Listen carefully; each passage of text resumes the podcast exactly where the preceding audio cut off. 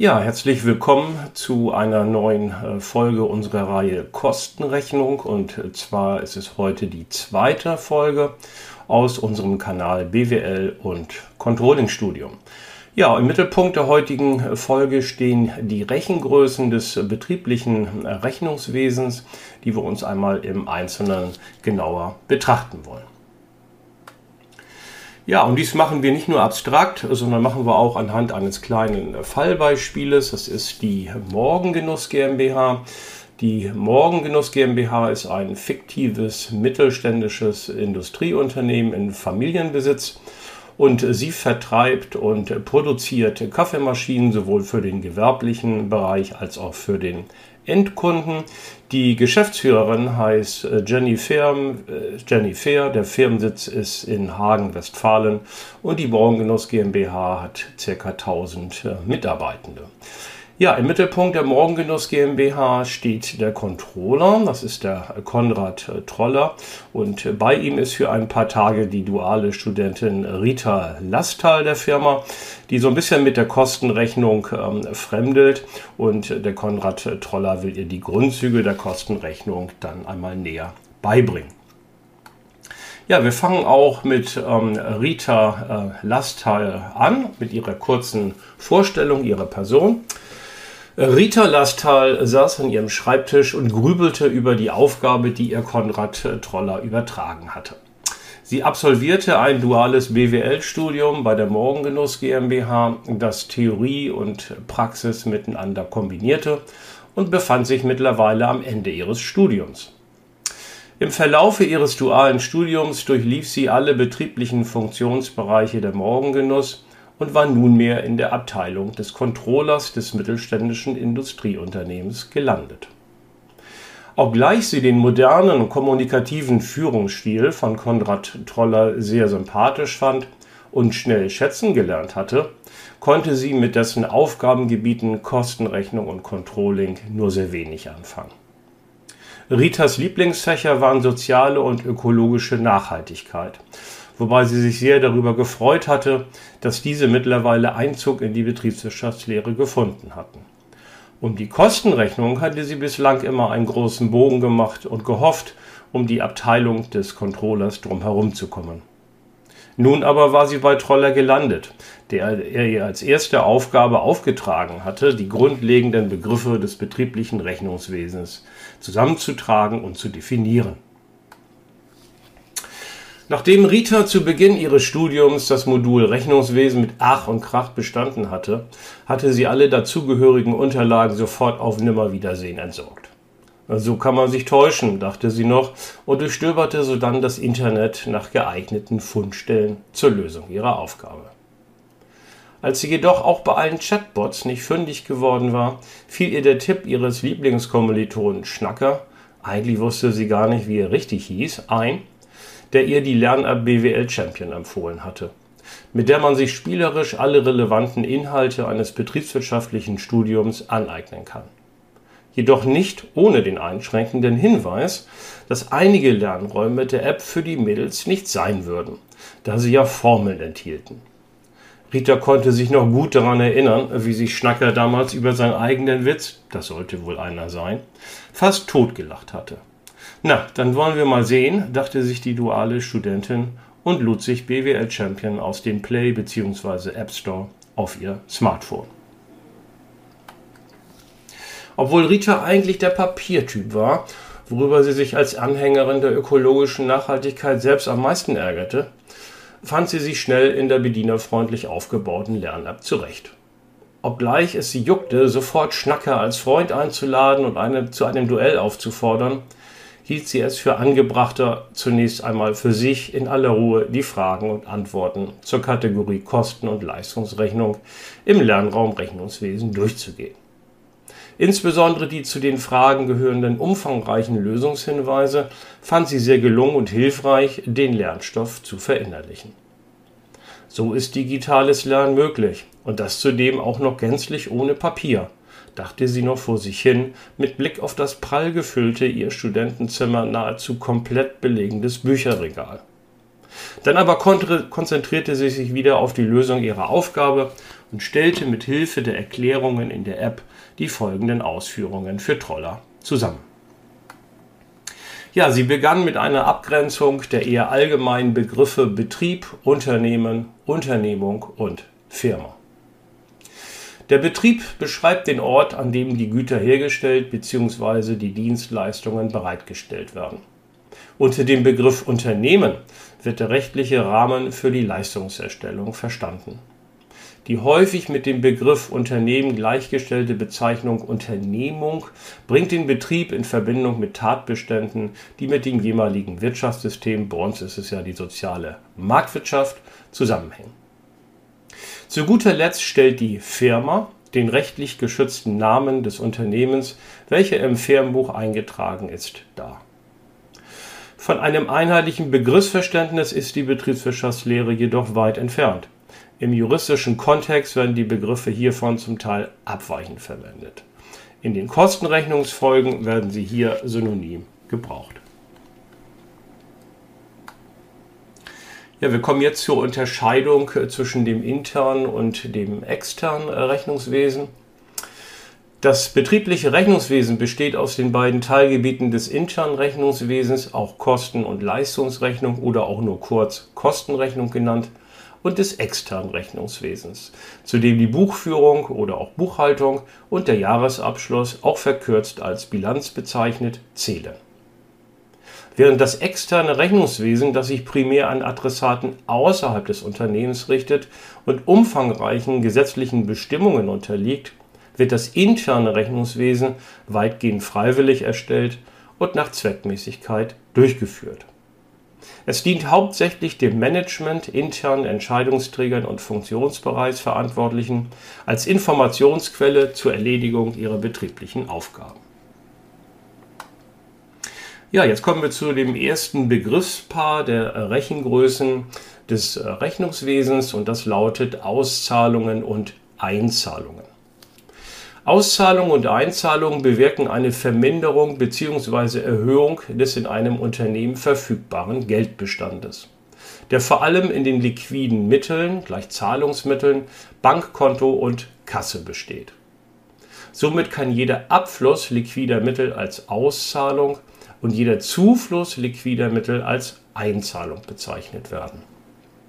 Aus Sicht der Morgengenuss liegt zum Beispiel eine Auszahlung bei der Begleichung einer Handwerkerrechnung in bar vor.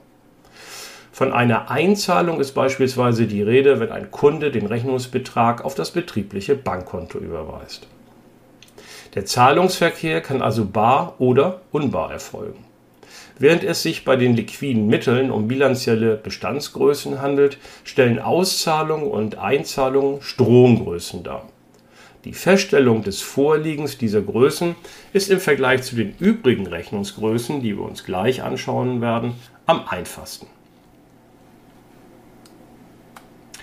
Und damit sind wir bei dem Begriffspaar Ausgaben und Einnahmen angelangt. Mit dem Begriffspaar Ausgabe und Einnahme erfolgt eine Erweiterung von Auszahlung und Einzahlung.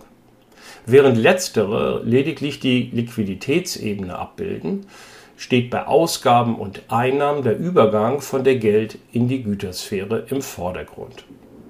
Berücksichtigt wird dabei die Überlegung, dass Güter und Dienstleistungen in der Realität häufig ohne direkte Zahlung ausgetauscht, also kreditiert werden.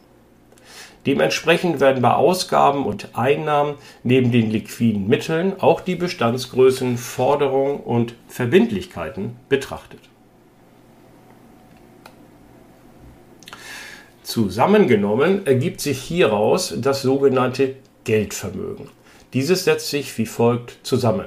Liquide Mittel bestehend aus Kasse und Bankkonto, zuzüglich Forderungen und abzüglich Verbindlichkeiten.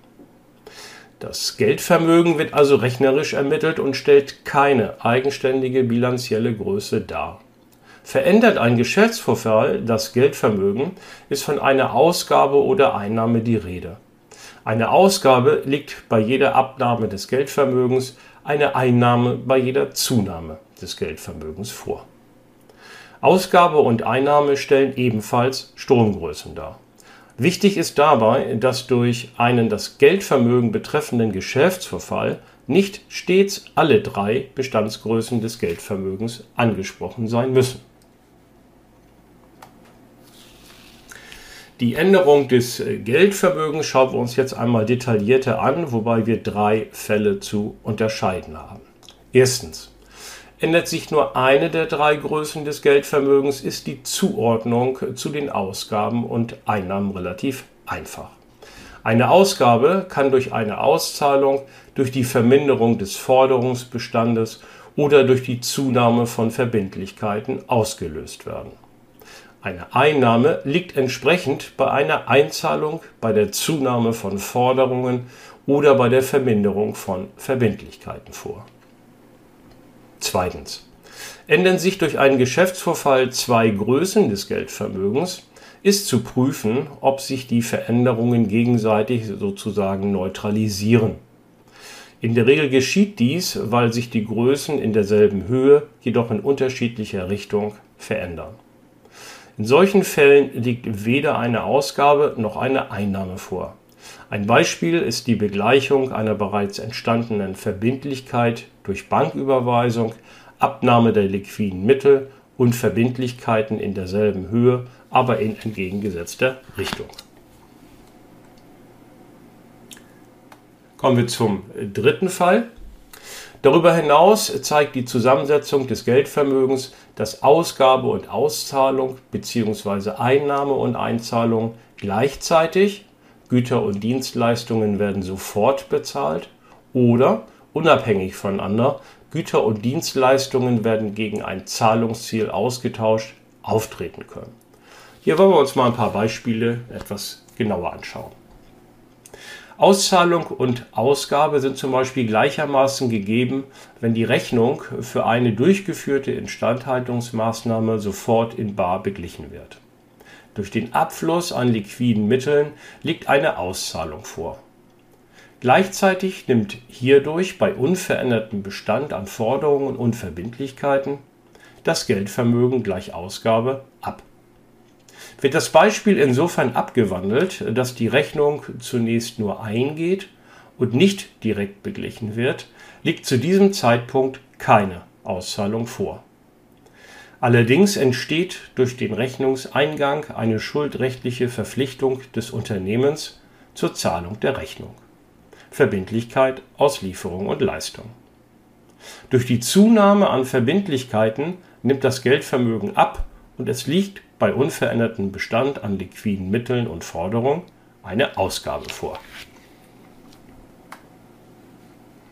Weiteres Beispiel. Einzahlung und Einnahme sind bei der Morgengenuss zum Beispiel bei dem Verkauf von Kaffeebohnen in Bar gegeben. Da es sich bei diesem Vorgang die liquiden Mittel erhöhen, Forderungen und Verbindlichkeiten aber unverändert bleiben. Eine Einnahme ohne Einzahlung kann zum Beispiel bei der Ausstellung einer Rechnung an einen Kunden vorliegen. Wird der Rechnungsbetrag dann zu einem späteren Zeitpunkt vom Kunden auf das Konto der Morgengenuss überwiesen, ist eine Einzahlung ohne Einnahme gegeben. Ja, wir kommen nun zum letzten Begriffspaar äh, des externen Rechnungswesens, nämlich zu Aufwendungen und Erträge. Der gesamte Ressourcenverbrauch bzw. das gesamte Ressourcenaufkommen eines Unternehmens kann jedoch nicht allein anhand des Geldvermögens abgebildet werden. Vielmehr bedarf es für eine ressourcenorientierte Betrachtung einer Erweiterung des Geldvermögens hin zum gesamten betrieblichen Vermögen. Denn es ist zu berücksichtigen, dass in einem Unternehmen neben dem Geldvermögen insbesondere Sachanlagen wie zum Beispiel Gebäude, Fahrzeuge oder Maschinen zur Leistungserstellung eingesetzt werden. Diese Vermögensgegenstände unterliegen einer Abnutzung und damit einem Werteverzehr. Demgegenüber entsteht in einem Unternehmen, zum Beispiel durch selbst hergestellte Vermögensgegenstände, auch ein Wertezuwachs. Solch ein Ressourcenverbrauch bzw. Ressourcenaufkommen wird mit Hilfe der Stromgrößen Aufwand und Ertrag erfasst. Diese sind die zentralen Größen des externen Rechnungswesens und können wie folgt definiert werden. Aufwendungen stellen den bewerteten Verzehr von Gütern und Dienstleistungen in einer Periode dar.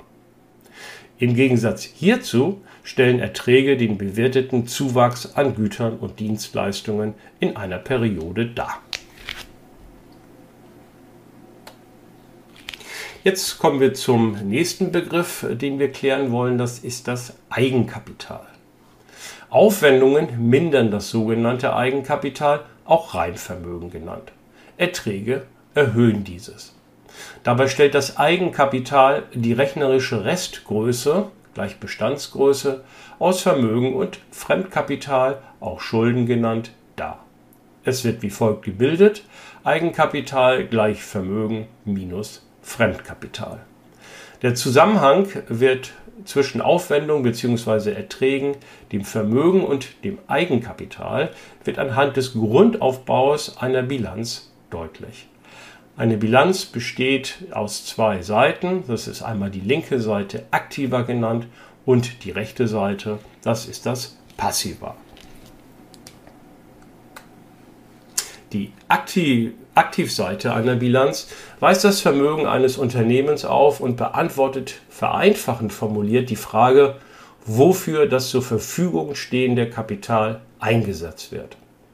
Dabei wird das Vermögen in das langfristige Anlagevermögen und das kurzfristige Umlaufvermögen, das unter anderem die Forderung und liquiden Mittel umfasst, unterschieden.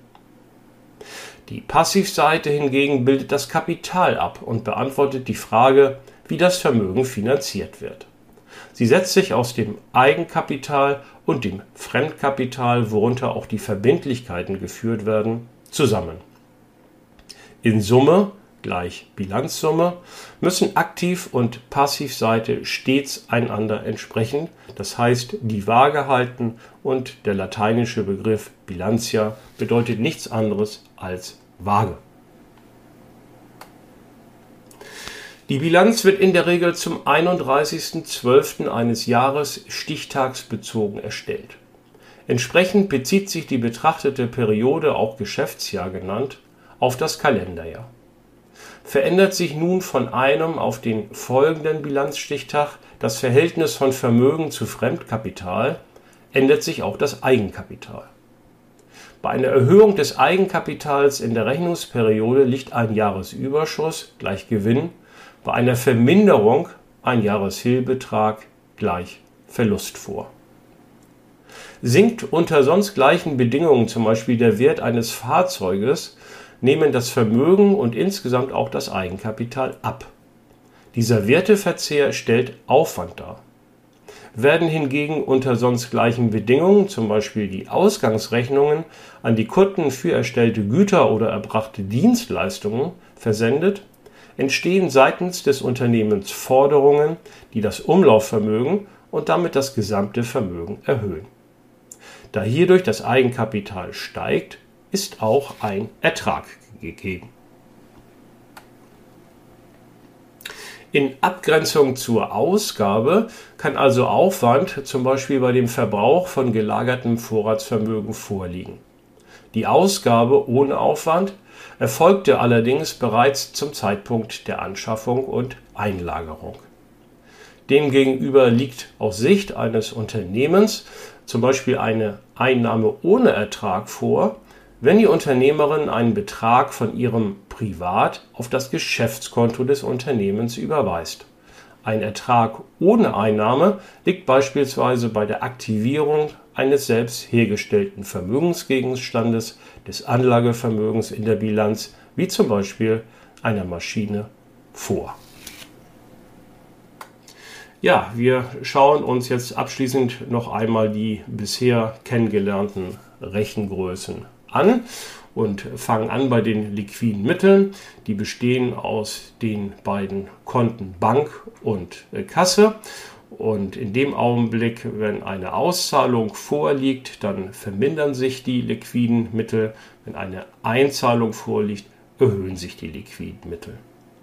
Nimmt man jetzt diese liquiden Mittel zuzüglich von Forderungen und abzüglich von Verbindlichkeiten, dann bestimmen wir das Geldvermögen. Und wenn eine Ausgabe vorliegt, dann mindert sich das Geldvermögen. Und wenn eine Einnahme vorliegt, dann erhöht sich das Geldvermögen. Ja, letztendlich haben wir noch das Eigenkapital, das auf der Passivseite einer Bilanz ähm, zu finden ist. Es wird gemindert durch die Aufwendungen und erhöht durch die Erträge. Und Erträge minus Aufwendungen ergeben den Gewinn oder den Verlust eines Unternehmens in einer Rechenperiode, Jahresüberschuss bzw. Jahresfehlbetrag genannt. Ja, wir kommen jetzt zu den Rechengrößen des internen Rechnungswesens und fangen mit den zentralen Größen an, Kosten und Leistungen oder auch Erlöse genannt.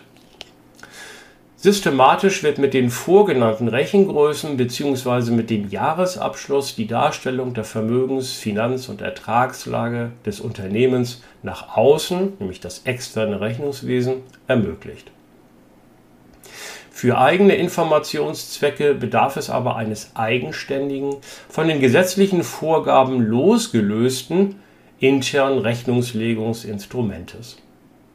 Genau für diesen Zweck wurden die beiden Rechengrößen Kosten und Leistungen, auch Erlöse genannt, konzipiert. Kosten und Erlöse unterscheiden sich von den Aufwendungen und Erträgen definitorisch lediglich in Bezug auf die Betriebszweckbezogenheit. Kosten stellen den bewirteten Verzehr von Gütern und Dienstleistungen in einer Periode im Rahmen der betriebstypischen Tätigkeit dar. Im Gegensatz dazu, als Leistungen wird der bewirtete Zuwachs an Gütern und Dienstleistungen in einer Periode im Rahmen der betriebstypischen Tätigkeit bezeichnet Daraus resultiert ein sehr großer Überschneidungsbereich zwischen Kosten und Aufwendungen bzw. Leistungen und Erträgen. Sofern Betriebszweckbezogenheit besteht, können die Aufwendungen und Erträge aus der Finanzbuchhaltung als Kosten und Leistungen grundsätzlich unverändert in die Kostenrechnung übernommen bzw. übergeleitet werden in diesen Fällen wird von Zweckaufwendungen und Grundkosten bzw. Zweckerträgen und Grundleistungen gesprochen. Zweckaufwendungen entsprechen den Grundkosten in der Kostenrechnung und Zweckerträge entsprechen den Grundleistungen in der Kostenrechnung. Typische Beispiele für Zweckaufwendungen sind der Personal- und Material- sowie sonstige betriebliche Aufwand, zu den Zweckerträgen gehören die normalen Umsätze aus erzielten und erbrachten Leistungen für die Kunden des Unternehmens. Ja, wir kommen nun zu den neutralen Aufwendungen. Was verstehen wir darunter? Daneben gibt es allerdings auch Aufwendungen und Erträge, die nicht betriebstypisch sind. Solche werden neutrale Aufwendungen bzw. neutrale Erträge genannt. Diese werden im Zuge einer Abgrenzungsrechnung isoliert und gehen nicht in die Kostenrechnung ein. Neutrale Aufwendungen können in drei Arten unterteilt werden.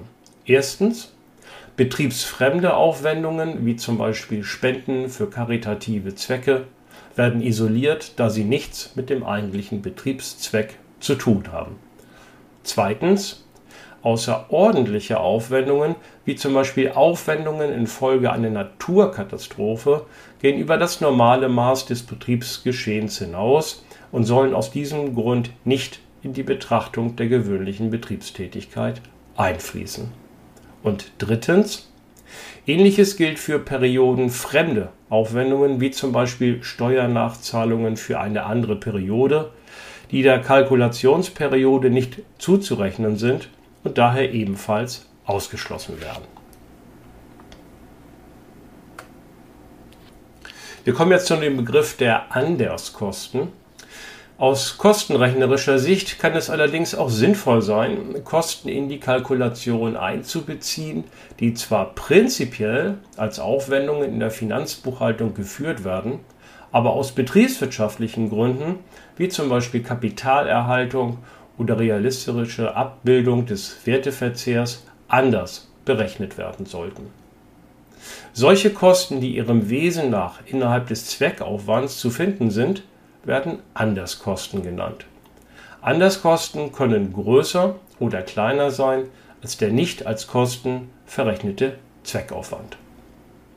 Hierzu gehören insbesondere die kalkulatorischen Abschreibungen, die sich von den Abschreibungen im externen Rechnungswesen, vor allem in der Abschreibungssumme, zum Beispiel Wiederbeschaffungswerte, anstatt von Anschaffungs- und Herstellungskosten unterscheiden.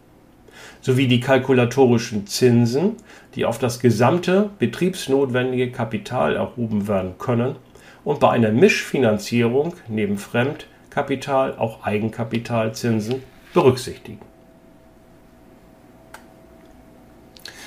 Wir kommen nunmehr zum Begriff der Zusatzkosten. Letztlich kennt die Kostenrechnung auch Kosten, denen in der Finanzbuchhaltung keine Aufwendungen gegenüberstehen. Diese Kosten, die in der Kostenrechnung zusätzlich zu den Grund- und Anderskosten mitkalkuliert werden können, werden Zusatzkosten genannt. Zusatzkosten werden für den in der Finanzbuchhaltung nicht ansatzfähigen Werteverzehr eigene Ressourcen, die durch den betriebsbedingten Einsatz für eine alternative Verwendung nicht zur Verfügung stehen, angesetzt.